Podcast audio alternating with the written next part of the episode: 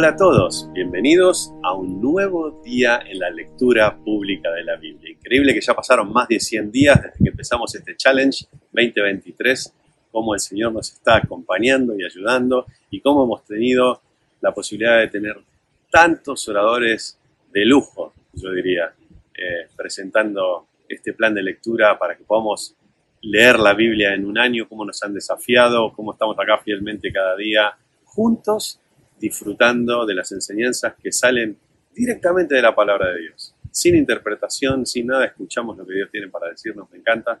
Mi nombre es Jorge Escopazo y tuve el privilegio de ser el director de este proyecto tan hermoso que realmente nos, nos termina transportando. Les soy honesto, a mí mismo me ha sorprendido el hecho de el impacto que tiene el escuchar la palabra de Dios de esta manera. Así que me encanta, me encanta que podamos hacerlo en comunidad y hoy estoy acá para, no, no los quiero entretener mucho, vamos directo a la palabra de Dios. Vamos a leer tres pasajes en la lectura pública de este día y el primero se encuentra en el libro de los Salmos, el Salmo 7, donde vamos a leer cómo eh, el juez perfecto defiende la causa del inocente. Luego vamos a pasar a Deuteronomio, capítulo 32, y ahí vemos la canción de Moisés y la ordenanza de transmitirla a sus hijos. Dios le muestra a Moisés la tierra prometida, pero le advierte que no podrá verla. Esta es una de las cosas que me encanta de la palabra de Dios, cómo podemos en, ella eh, encontrar a hombres y mujeres que eh, estuvieron dispuestos a ser instrumentos en sus manos, pero con muchas debilidades, con muchas falencias, para que eh, vos y yo nos demos cuenta de que no hay valor en nosotros. No estamos acá o no somos parte de su plan porque tenemos algo en nosotros. No somos nada. Lo que sí tenemos es el poder de su espíritu, que cuando nos ponemos en sus manos y lo dejamos actuar, podemos hacer lo imposible. Y después llegamos a Juan capítulo 9, donde vemos cómo Jesús sana a un ciego y acá se presenta un debate, un desafío a los religiosos y los que sabían de la ley porque confrontan a Jesús con preguntas y, realmente lo que vemos es que ellos a pesar de saber tanto de la palabra de Dios no entendían su plan. Así que te invito a que nos sumerjamos en la lectura y en escuchar lo que Dios tiene para decirnos directamente de su palabra. Que Dios te bendiga. El libro de Salmos, capítulo 7. A ti acudo en busca de protección, oh Señor mi Dios. Sálvame de los que me persiguen. Rescátame. Si no lo haces, me atacarán como leones, me despedazarán y no habrá quien que me rescate. Oh Señor Dios mío, si he hecho mal o soy culpable de injusticia, si he traicionado a un amigo o, he saqueado a mi adversario sin razón, entonces que mis enemigos me capturen. Deja que me pisoteen y arrastren mi honor por el suelo. Levántate, oh Señor, con enojo, hazle frente a la furia de mis enemigos. Despierta, Dios mío, y trae justicia Reúne a las naciones delante de ti, gobiérnalas desde lo alto. El Señor juzga a las naciones. Declárame justo, oh Señor, porque soy inocente, oh Altísimo. Acaba con la maldad de los perversos y defiende al justo. Pues tú miras lo profundo de la mente y del corazón, oh Dios justo.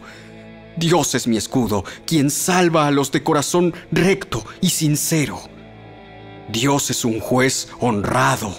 Todos los días se enoja con los malvados. Si una persona no se arrepiente, Dios afilará su espada, tensará su arco y le pondrá la cuerda, preparará sus armas mortales y disparará sus flechas encendidas. Los malvados conciben el mal, están preñados de dificultades y dan a luz mentiras. Cavan una fosa profunda para atrapar a otros, luego caen en su propia trampa. Los problemas que provocan a otros se vuelven en su contra. La violencia que maquinan les cae sobre su propia cabeza. Daré gracias al Señor porque Él es justo. cantaré alabanzas al nombre del Señor Altísimo.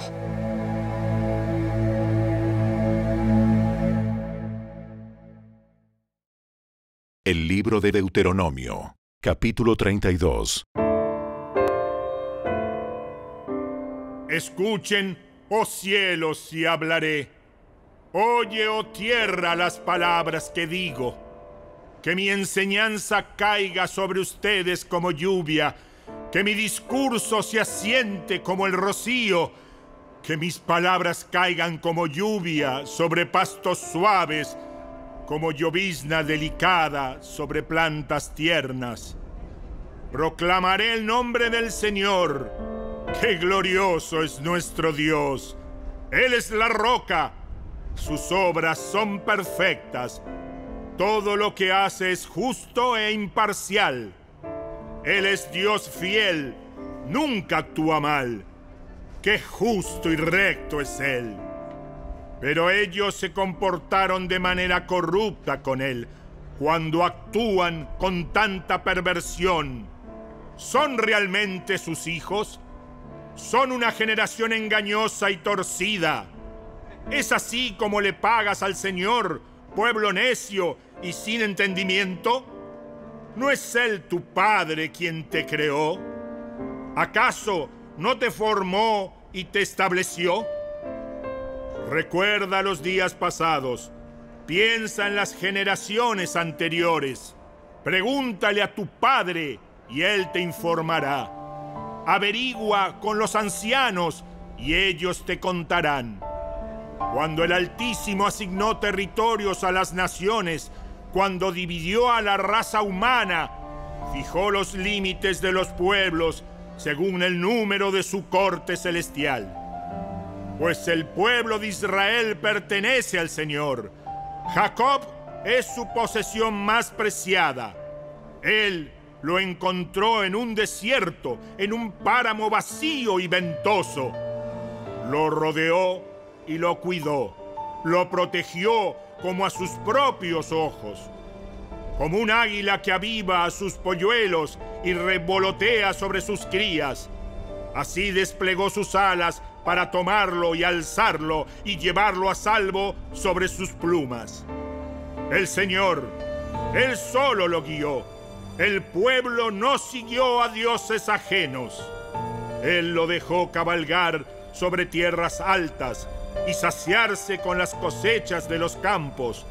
Lo nutrió con miel de la roca y con aceite de oliva de los pedregales. Lo alimentó con yogur de la manada y leche del rebaño, y también con la grasa de los corderos. Le dio de los mejores carneros de Bazán y cabras junto con el trigo más selecto. Bebiste el vino más fino, elaborado con el jugo de las uvas. Pero Israel pronto engordó y se volvió rebelde el pueblo aumentó de peso, se puso gordo y relleno. Entonces abandonó a Dios quien lo había creado. Se burló de la roca de su salvación. Lo provocó a celos al rendir culto a dioses ajenos. Lo enfureció con sus actos detestables. Ofreció sacrificios a demonios, los cuales no son Dios a dioses que no conocían, a dioses nuevos y recientes, a dioses que sus antepasados jamás temieron. Descuidaste la roca que te engendró, te olvidaste del Dios que te dio la vida. El Señor vio todo eso y se alejó de ti, provocado al enojo por sus propios hijos e hijas. Dijo, los abandonaré y ya veremos cómo terminan, pues son una generación torcida, hijos sin integridad. Ellos despertaron mis celos al rendir culto a cosas que no son Dios. Provocaron mi enojo con sus ídolos inútiles. Ahora yo despertaré sus celos con gente que ni siquiera es pueblo. Provocaré su enojo por medio de gentiles insensatos, pues mi enojo arde como el fuego y quema hasta las profundidades de la tumba. Devora la tierra y todos sus cultivos y enciende hasta los cimientos de las montañas. Amontonaré calamidades sobre ellos y los derribaré con mis flechas. Los debilitaré con hambre, alta fiebre y enfermedades mortales. Les enviaré los colmillos de bestias salvajes y serpientes venenosas que se arrastran por el polvo. Por fuera, la espada los matará y por adentro, el terror los carcomerá, tanto a los muchachos como a las jovencitas, tanto a los niños como a los ancianos. Los habría aniquilado por completo, habría borrado hasta el recuerdo de ellos, pero temí la burla de los enemigos de Israel, quienes podrían entender mal y decir, nuestro poder ha triunfado. El Señor no tuvo nada que ver en eso. Pero Israel es una nación insensata, su gente es necia, sin entendimiento.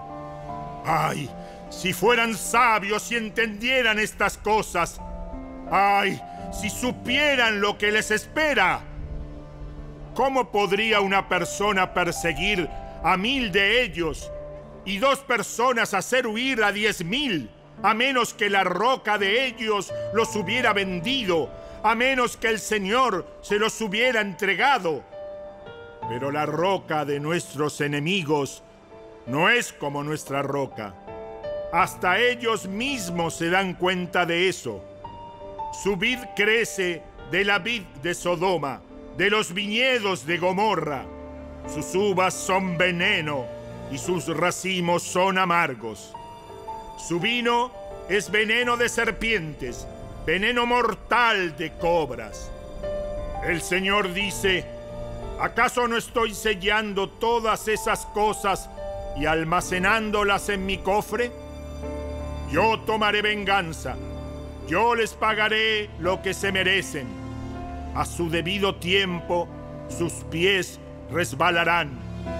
Les llegará el día de la calamidad y su destino los alcanzará. Sin duda el Señor hará justicia a su pueblo y cambiará de parecer acerca de sus siervos cuando vea que ya no tienen fuerzas y no queda nadie allí, ni siervo ni libre. Y luego preguntará, ¿Dónde están sus dioses, esas rocas a las que acudieron para refugiarse?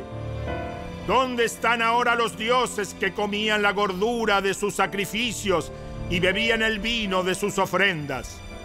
Que se levanten esos dioses y los ayuden. Que ellos les den refugio.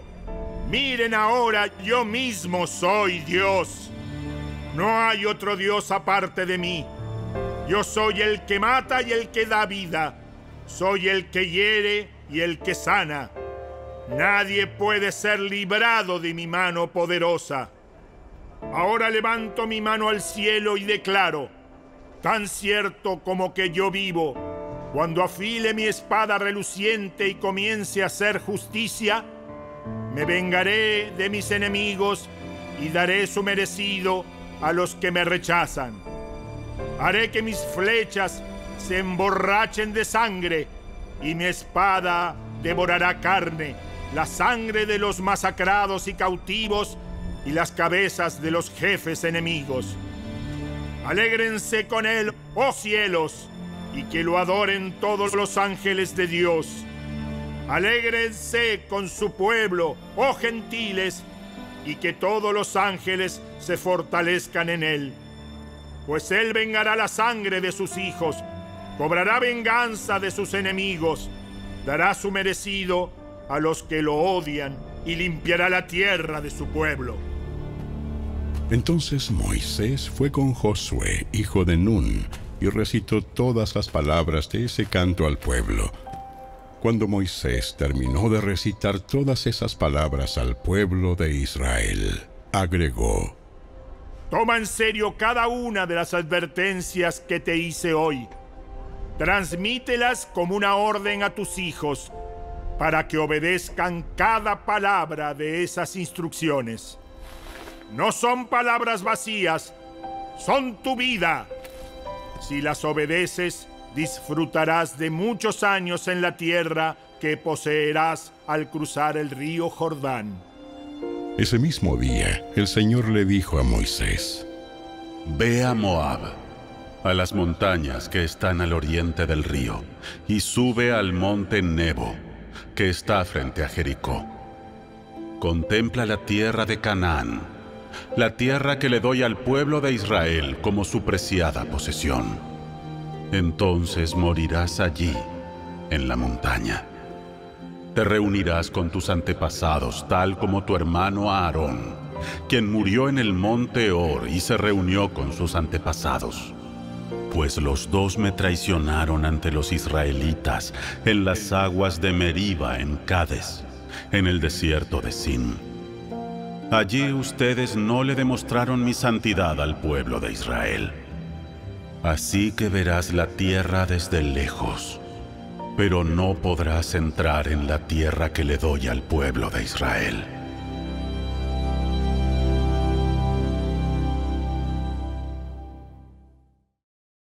El Evangelio según Juan, capítulo 9. Mientras caminaba Jesús vio a un hombre que era ciego de nacimiento. Rabí, ¿por qué nació ciego este hombre? ¿Fue por sus propios pecados o por los de sus padres? No fue por sus pecados, ni tampoco por los de sus padres. Nació ciego para que todos vieran el poder de Dios en él. Debemos llevar a cabo cuanto antes las tareas que nos encargó el que nos envió. Pronto viene la noche, cuando nadie puede trabajar. Pero mientras estoy aquí, en el mundo, yo soy la luz del mundo. Luego escupió en el suelo, hizo lodo con la saliva y lo untó en los ojos del ciego. Le dijo, Ve a lavarte en el estanque de Siloé. Siloé significa enviado. Entonces el hombre fue, se lavó y regresó viendo. Sus vecinos y otros que lo conocían como un pordiosero ciego se preguntaban, ¿No es ese el hombre que solía sentarse a mendigar?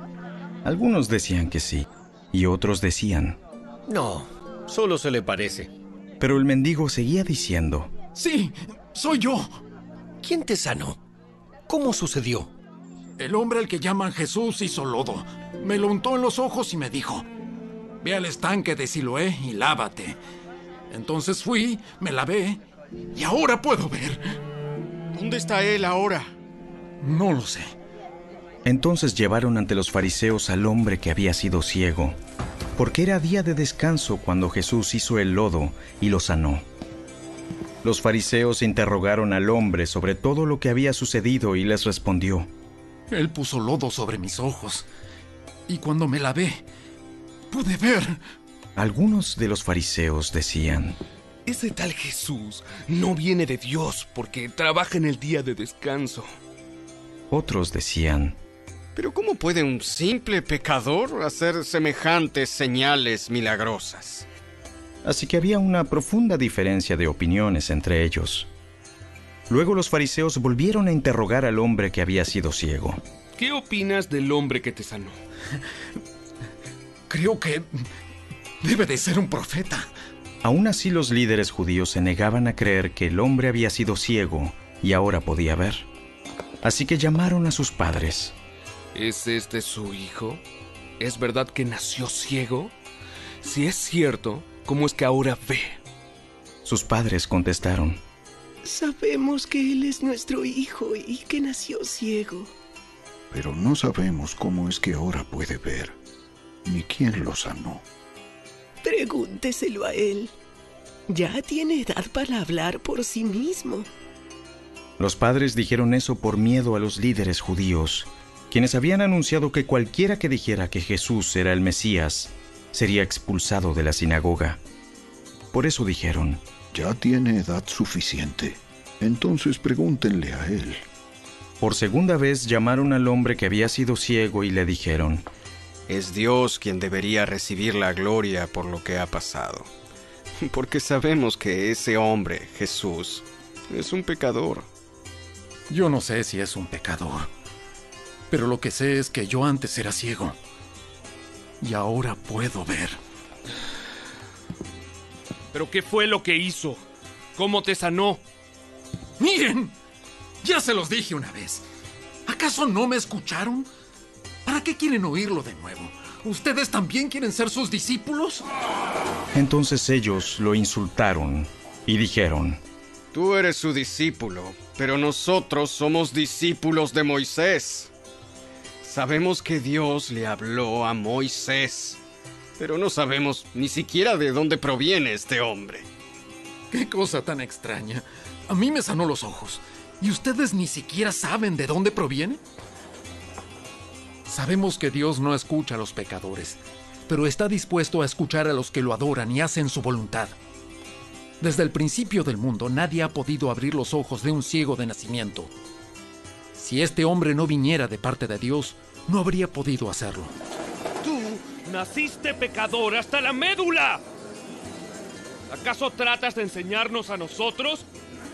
Y lo echaron de la sinagoga. Cuando Jesús supo lo que había pasado, encontró al hombre y le preguntó, ¿Crees en el Hijo del Hombre? ¿Quién es, Señor? Quiero creer en Él. Ya lo has visto. Y está hablando contigo. Sí, Señor. Creo.